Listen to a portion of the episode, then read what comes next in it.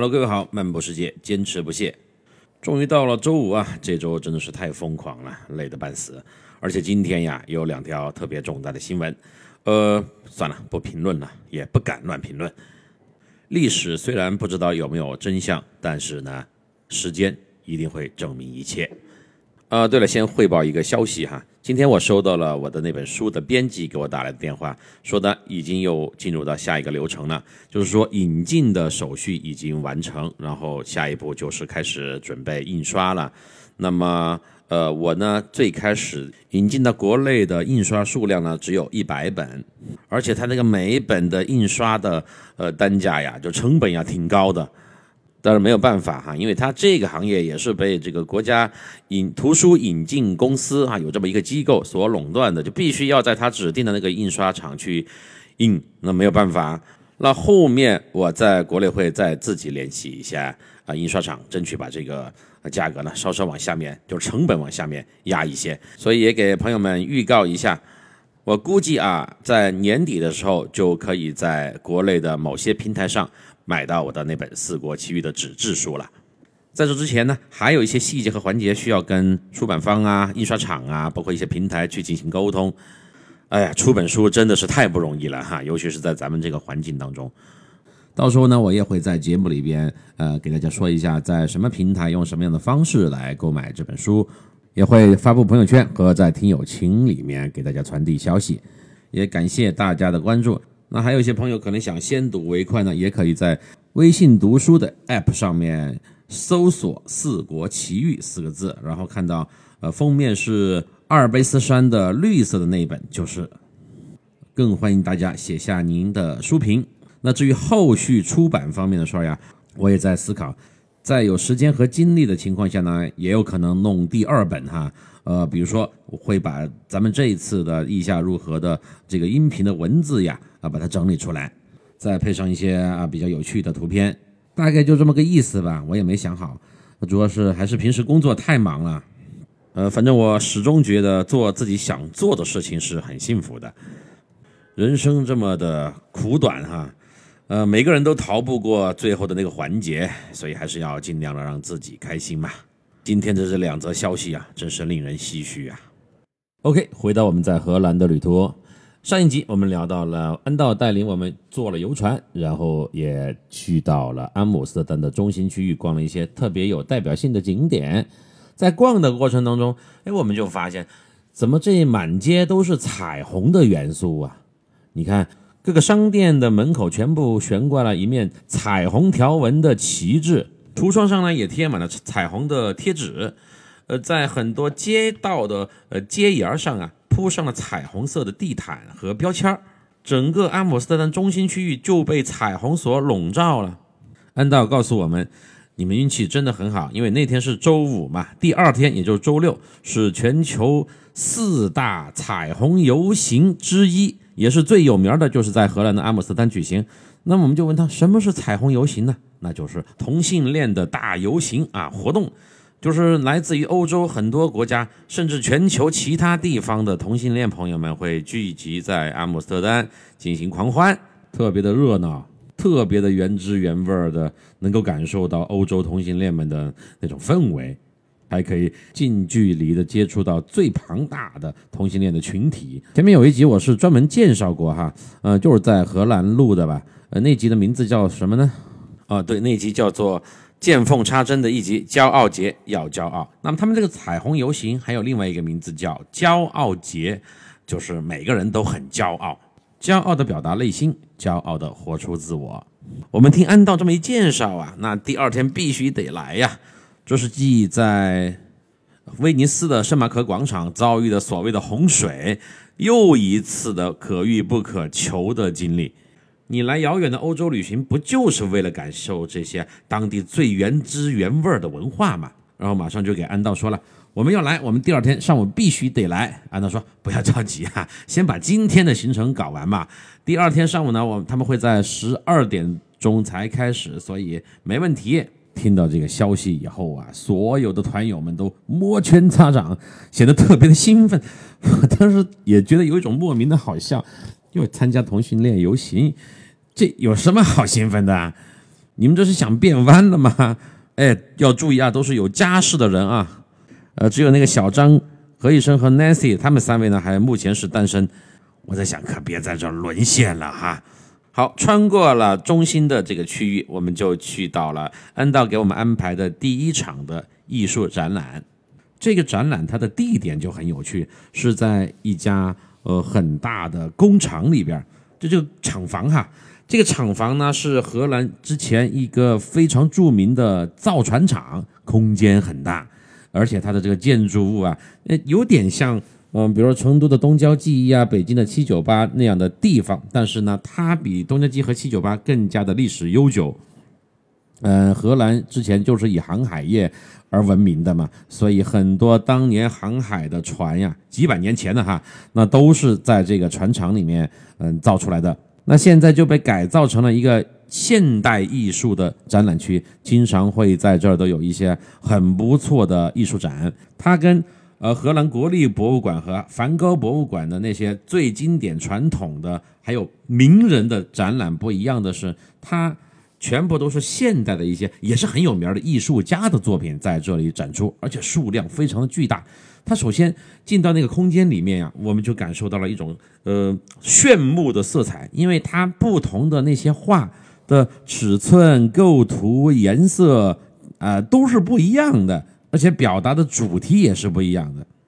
我们一进入到大门就被深深的吸引了，在这个偌大的空间里呀，高高低低，呃，层层叠叠，里里外外悬挂了一百多幅来自于全世界各地的，呃，在当地和世界范围内都很有影响力的艺术家的一些画作，主要是以油画为主，反映的主题呢也是很有深度哈。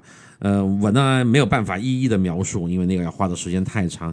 一会儿我会选一些特别有代表性的呃照片呢，放在咱们今天节目的后边，大家可以去体会一下啊。我现在已经翻出了我拍的手机的照片哈，呃，哇，真的是到现在来看还是很惊艳。我现在看到这一幅呢，是一个非洲的儿童，他的脸上画上了白色的油彩，但他的背景颜色呢又是红大红色。他的眼睛水汪汪的眼睛里面透露出了一种特别渴望对外界的探索的眼光，脖子上呢还缠了蓝色和白色还有红色的麻绳，两只手呢捂住了自己的脑袋，然后脑袋上又戴了一个呃头环紧箍咒那样的东西，他的头部的旁边呢还画了一朵花，然后后面呢还有一个月亮金色的月亮的一个圆形啊，所以。它从颜色，然后造型来分析，这是一定是一幅极具有意味的画作。嗯，每个人他有自己不同的理解，我觉得这就是荷兰现代艺术很好的一点，它没有标准答案。嗯，它。可以给你无限的想象空间，但是呢，他会在这个画作的旁边配上一幅，呃，就是解说词。这个解说词是英文的哈，上面他会呃给你介绍作者当时画这幅画想要表达的意境和主题是什么。那你可以自己先去看这幅画，然后再去阅读它这个文字，就很有意思哈，很沉浸式的。除了刚刚我说的那幅呃那个非洲儿童的。人像画之外呀，还有各种各样不同的造型的，呃，画作。比如说有一些抽象的，呃，我现在又看到一幅哈，一幅图上面全是一些人脸的侧脸，一些奇奇怪怪的侧脸，但是他们的眼睛全是蓝色的，无数多的人脸和蓝色的眼睛组成的这么一幅画，那它又是表达的什么呢？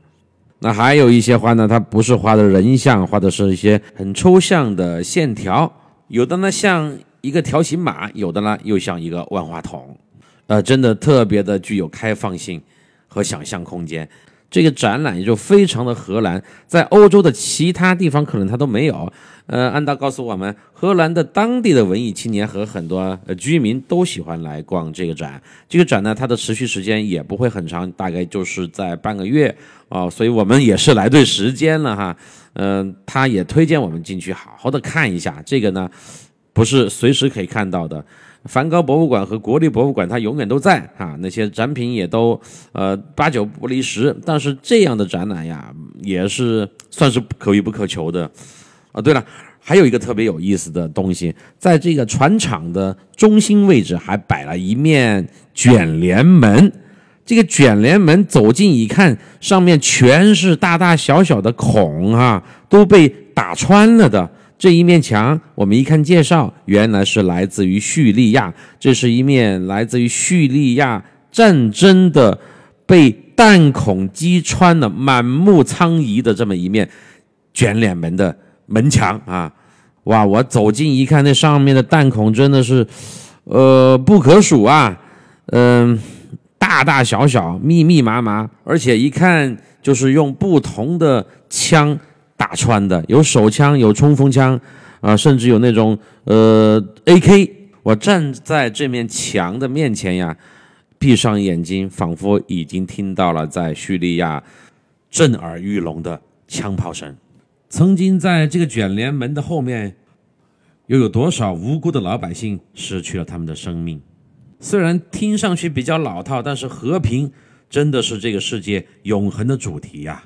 在这些大大小小的弹孔里边，塞满了各种颜色的卷起来的便利贴。我抽出了两张看了一下，都是那些游客写下的自己的愿望。我呢，在旁边的桌子上也拿起了一张蓝色的便利贴。上面写下了我对于这个世界吧美好的祝福，peace and love。希望每一个人都能够生活在和平的年代，即使你的国家和地区不再和平，但我也希望他们能够幸免于难，躲过这一劫。写完以后呢，我郑重地签下了自己的名字 Frank 和我的中文名字，表示我是来自中国的。那中国的朋友也在这里。呃，表达自己对于和平的愿望吧。所以你看，这个荷兰，它虽然是一个开放的国家，在这样一个极其有想象力、天马行空的艺术的作品展的场地的最中央的位置，放了这么一面代表着战火、刻画着苦难的一面卷帘门，其实也说明了荷兰人民对于这个世界，他也还是有自己的一个责任感的。它的主旋律是没有问题的。从世界这个庞大的范围来说呀，难道我们最基本追求的不正是和平和美好的生活吗？你的吃穿住行的质量不一定很高，但是至少你得好好的活着。恩道走过来，也拿起了一张便利贴，写下了自己的祝福。所以这样一个展览，它真的可以给你不光是在视觉上。一些冲击，更多的是在思想和心灵的最深处，唤起你的那种最原始的对和平的期待。我相信看到这面墙的所有的参观者都是会有共鸣的。那我离开了这面呃卷帘门墙，又参观了一些其他的作品啊，发现很多都是跟和平有关、战争有关的。总的来说，这个展览真的是非常的棒，团友们呢也觉得很有意思啊，很有代表性。这里要特别的提一下老杨，老杨他女儿在清华美院学的就是什么现代艺术视觉设计这样的专业。他的女儿是非常热爱画画的，从小画到大。之前很多作品呢也是参加过展览，他就一幅一幅的拍给他女儿看，啊，说他女儿一定会感兴趣。呃，得到的反馈确实哈，觉得这样的展览真的是让人耳目一新，并且表示以后也要跟我一起来荷兰看一次这样的展览。所以你看哈，我们跟着安道看展都看得那么的独特哈。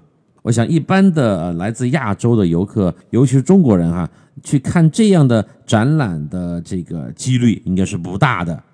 安道说：“走，咱们俩合个影，在这样一个很神奇的地方。”那。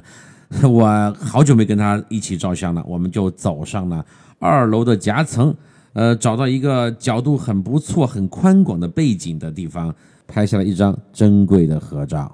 我不禁想起了上一次去，呃，荷兰见他，就是四国的时候，他刚刚到荷兰的那个火车站接到我的时候，我们俩也拍了一张照片。时间真的过得太快了哈，也希望我们俩的友谊能够地久天长吧。哎，我说到这里，突然一下心里就有点不舒服哈，甚至有点哽咽。今天这个时候，其实我不应该来录节目的，因为应该表达哀悼啊。哎，算了吧，我们也要过好自己的生活，对吧？来吧，继续说。逛完了艺术展呢，时间其实已经也不算早了，都五点过了。那个艺术展呢，真的是，呃，花了两个小时的时间，因为我们是真的很用心的去体会呀。虽然咱们这帮人的艺术细胞都不够强大，呃，但是他这个为什么去看现代艺术？它有抽象，有想象空间，而且还有一些文字解说在旁边，大家就有能够读出这个画里边的故事性。而且还会三三两两的围在一幅画前面讨论，我觉得这个像个什么，他要表达什么样的意思？那另外的一个团友他又提出自己不同的意见，就好像我们在这个展览馆里面开了一个研讨会，小型的研讨会。因为这种展呀，他也没有要求你不要必须要安静啊，你可以小声的说话，呃，这个氛围也很好，所以大家觉得很过瘾。呃，看完出来的时候，虽然才五点过，就觉得肚子有点饿了。没问题，安道早就给咱们安排好了，就在这个呃船厂旁边步行十分钟的地方，有一家，又是他说的啊，很有代表性的餐厅。说的那间餐厅跟咱们昨天吃那家又不一样，它是一个当地的年轻人特别喜欢去的地方，因为那儿的装修啊，就有点像船厂的这种风格，旧旧的，既现代呢又有历史感，而且据说里面的音乐也特别的棒。并且那天安道要跟咱们一起吃晚饭，他就是这么厉害一个人哈。头天我们才到荷兰，安道跟咱们团友们没有相处太多的时间，但是感觉他已经融入了咱们八个人当中，已经变得很熟悉了。我也觉得当年在成都的那个酷酷的安道去哪儿了？他非常的热情，又很有耐心。其实可能更多的是他对他自己生长、工作。呃的这片土地，这个国家充满了很深的热爱，并且他也很乐意把这里的一切介绍给来自于遥远国度的朋友们。我们跟着他，不一会儿就走到了这个餐厅，啊，幸好咱们来的早哈，不然的话就很快就会坐满了。这是一个什么样的地方呢？它是一个半开放的空间，嗯，在它也是一片很大的，我觉得也是一个小型的船厂。改造而成的，靠近吧台这边呢，是一片很大的天花板，上面也是装修成了，就是很有现代，呃，有涂鸦，有这个做旧，反正各种元素的一些图案，呃，很有艺术的氛围。嗯，这个餐厅的空间很大，还可以摆上大概有七八十张桌子吧。那在这个吧台的最对面那一块是没有天花板的，是露天的。怎么形容呢？这个餐厅的空间就像一个开了半截敞篷的敞篷车，你坐在这个餐厅的不同的餐桌的位置，可以感受到了明暗的光线的对比。那天下午的阳光呢也很合适，不大不小呢，因为那个空间是正对着西方嘛，所以在天空的乌云的缝隙处了投射出来一些呃不刺眼的阳光，打在了。桌面上显得很温暖，又很明亮。吧台后面的音响里啊，播放着呃，还是很有代表性的当地荷兰的音乐啊，很好听。我们呢就在吧台旁边选了一张桌子坐下来，然后开始点菜。那既然来到这里呢，必须得主人啊，当地人来点菜了。呃，按照呢就一顿很快的操作哈，因为他也应该比较了解咱们中国人的口味了，就点了一桌菜。最大的惊喜不是这一桌菜，是他的女朋友要来跟我们一起吃饭。我们要见到传说中的著名的歌唱家了，大家都显得很期待。安道这位兄台啊，我太了解他了，他特别在意自己的隐私，而且他这么珍贵的一个女友哈，那他这一次能够把他叫过来跟咱们一起吃饭呢，说明他真的是很认可咱们这帮团友的，而且是很真诚。我呢也其实有一些感动哈，没有把我和团友们当外人。毕竟呢，他的女朋友也大大小小算个公众人物嘛，在荷兰当地的这个歌剧界哈，歌剧界。因为我后面呃看了他女友的呃 Instagram，呃里面的视频和照片确实已经说明了他的这个地位啊，他的这个格调，而且粉丝很多。作为一个优秀的古典歌剧演员的所有的元素，在这个 ins 里面都体现的淋漓尽致。我们等了差不多二十分钟吧，这位传说中的美女终于到了。她的名字叫做，呃，中文翻译过来叫做伊丽莎白。按照说，我们可以叫她 Lisa。这气质呀，那真的是太棒了，一看就是很优雅、学艺术的那种。她的外形，长发飘飘啊，身高、外形啊，呃，金发碧眼，跟安道都是从外形上来就已经是绝配了。而且他一到呀，安道就跟他热情的拥吻啊，完全不在意咱们这一桌中国人的目光，我们都投去了特别艳羡的眼神。Lisa 呢，在我和安道中间坐下来，安道首先就给他介绍啊，这就是 Frank，哇，那个 Lisa 特别的热情，哇，终于见到你了，你就是传说中的弗兰克呀，啊，看来安道也没少跟他讲我的事儿。我说是的，是的啊，这就是我的好朋友们，然后我就一一给他介绍我们团里的每一位成员，整个的过程呢，就显得又亲切又自然。呃，虽然你看，其实跟我们生活当中没有任何交集，而且就这么一面，呃，对团友们来说啊，就这么一面之缘的这样一个人，但是在当下的那一刻，我们相处的特别的融洽和友好。还是那句话，虽然呢，他跟大多数人都语言不通，但是他的那种真诚的微笑和作为一名专业演员的素质，马上就征服了全场的所有人，连平时表现的。不近女色也不近男色的何医生都把头抬了起来，不停的用他的那特有口音的英语啊跟 Lisa 聊天，因为 Lisa 就坐在我旁边嘛，呃，他就问我了一些关于旅行的问题，问我去过多少个国家呀，呃，这个感受怎么样呢？喜不喜欢荷兰呀？去没去过加拿大呀？啊，就一顿聊嘛。而且他们俩小情侣啊，一周之前也才从佛罗伦萨回来。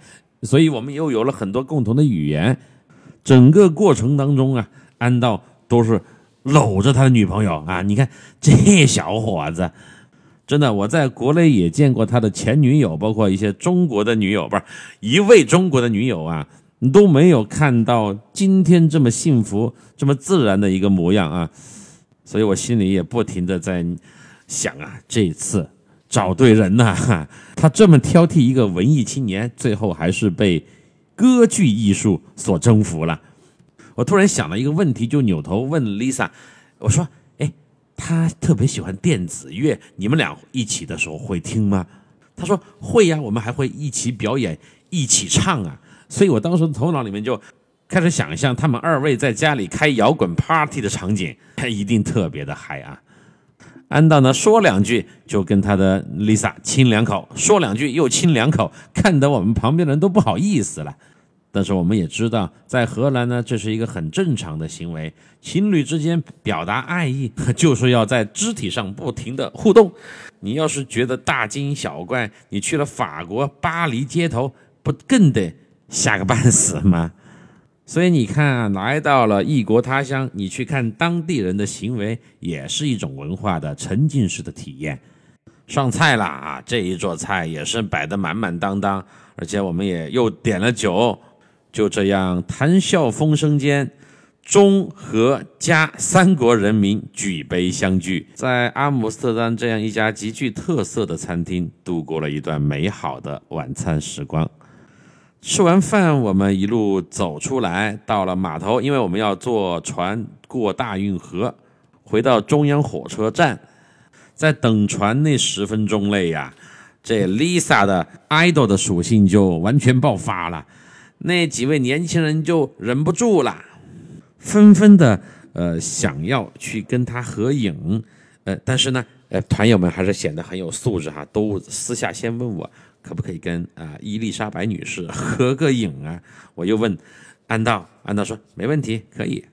Lisa 本人就更不用说了哈，作为一个明星呢，肯定经常跟粉丝合影啊、签名呀，显得非常的自然熟练。照完相以后，船都还没有来，这时候有趣的事情发生了。安道呢特别在意他的女朋友，也很爱他的女朋友。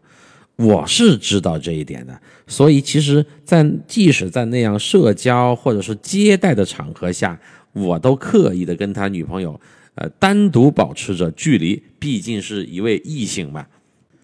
但小张和何医生他们俩不懂啊，他们不了解安道啊，再加上 Lisa 本身又这么热情，呃，这又是一个练习口语的好机会啊，因为 Lisa 加拿大人嘛，她的这个口音跟这个荷兰英语又不一样。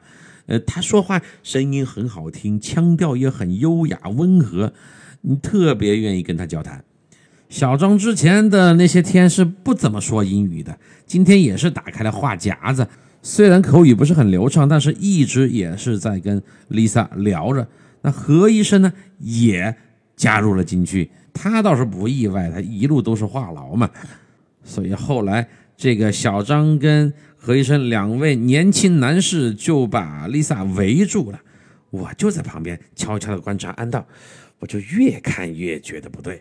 之前他脸上的笑容慢慢的就收了起来，表情越来越严肃。但是呢，作为我的朋友哈，你看这个小张跟嗯何医生，他又不好直接上去打断他，显得自己又很不大气啊。自己的女朋友作为一个明星，跟来自中国的朋友们聊聊天有什么嘛？但是我能看出他心里的那种不自在和一点点的不爽，就是我们所谓的醋瓶子打翻了。而 Lisa 呢，她的性格又是一个完全大大咧咧的人，根本就没有在意到这身边男朋友微妙的小变化。我想，安道对咱们这么的热情，不能让这个细节破坏了他的心情啊！我就出手了，我就把 Nancy 叫了过来，我说 Nancy，你过来。哎，你去把何医生拉开，就随便找个理由说问他一点什么事儿。我呢去拉小张，Nancy 那可精灵了，他瞟了一眼安道的表情，也立刻的明白怎么回事了。他说：“好的，我马上去。”他就去拉开了何医生。何医生正聊得兴起呀，突然就被 Nancy 活生生的拉开了，一脸的懵逼。我呢也走到小张的面前。很生硬的啊，我都觉得有点太不自然了。我说，哎，这个张老师，我突然想起一首杜甫的诗，你给我说一下那首诗叫什么名字？巴拉巴拉巴拉。那张小张也是一脸的懵逼。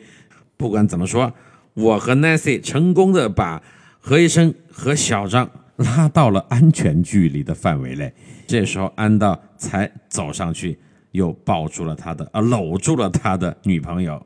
两个人又甜蜜的站在了一起，当时那个场景真的是太搞笑了。我后面呢是跟小张解释了一下，小张也是一个很聪明的人哈，马上就懂了，还给我说：“呃，赵哥，我知道了，以后我要注意哈。”我说：“没事儿，其实呢，这个安道也是一个呃很大气的人，但是你知道哈，就是文艺青年嘛，总有那么一点点自己小小的呃在意的点的。”但是何医生这边呢，就算了，不跟他解释那么多了。他这个人挺好玩的哈。啊，听完前面节目的朋友对何医生的这种人设哈，还有性格呀，一定是有很生动的认识了。我就不再解释了。船终于来了，我们所有的人一起上船，渡过了大运河，回到了中央火车站那一块儿。我们呢就要坐火车回赞丹呢，安道呢也跟他的女朋友要回家呢，因为 Lisa 明天还有一个很重要的演出，需要回去好好的休息，那就暂时就此别过。我们八个人呢就又在那个中央火车站的广场上溜达了一番，看到了绝美的夜景啊！我一定要把这个照片放到后面啊，当时那个天空。完全就是一种我们小时候用的那种深蓝色的墨水，就是那个英雄牌的墨水哈。上了点年纪的朋友应该都有印象，所浸染的天空，在那片泼墨式的天幕下呀，中央火车站的那个楼角的轮廓棱角分明，若隐若现。大运河的桥梁旁，花灯初上。我们就好像又来到了一个露天的大型的展览馆，欣赏着让人最动容的风景画。就这样，我们结束了这一天的荷兰之行。每个人心中都怀着无比的期待，期待第二天骄傲节同性恋大游行的精彩，想象着我们从来没有见过的场景和人群，登上了回赞丹的火车。OK，下一集呢，我们会来到荷兰行的第三天，我们将去到著名的桑斯安斯风车村，体验到同性恋大游行的奇奇妙妙。而且在当天晚上呀，我们还去观看了荷兰最具有代表性的特色表演。所以，让我们一起期待下一集的荷兰之旅吧。那今天就到这儿啦，这里是 Frank 的漫步世界，祝各位周末愉快，一切顺利，咱们下周再见，拜拜。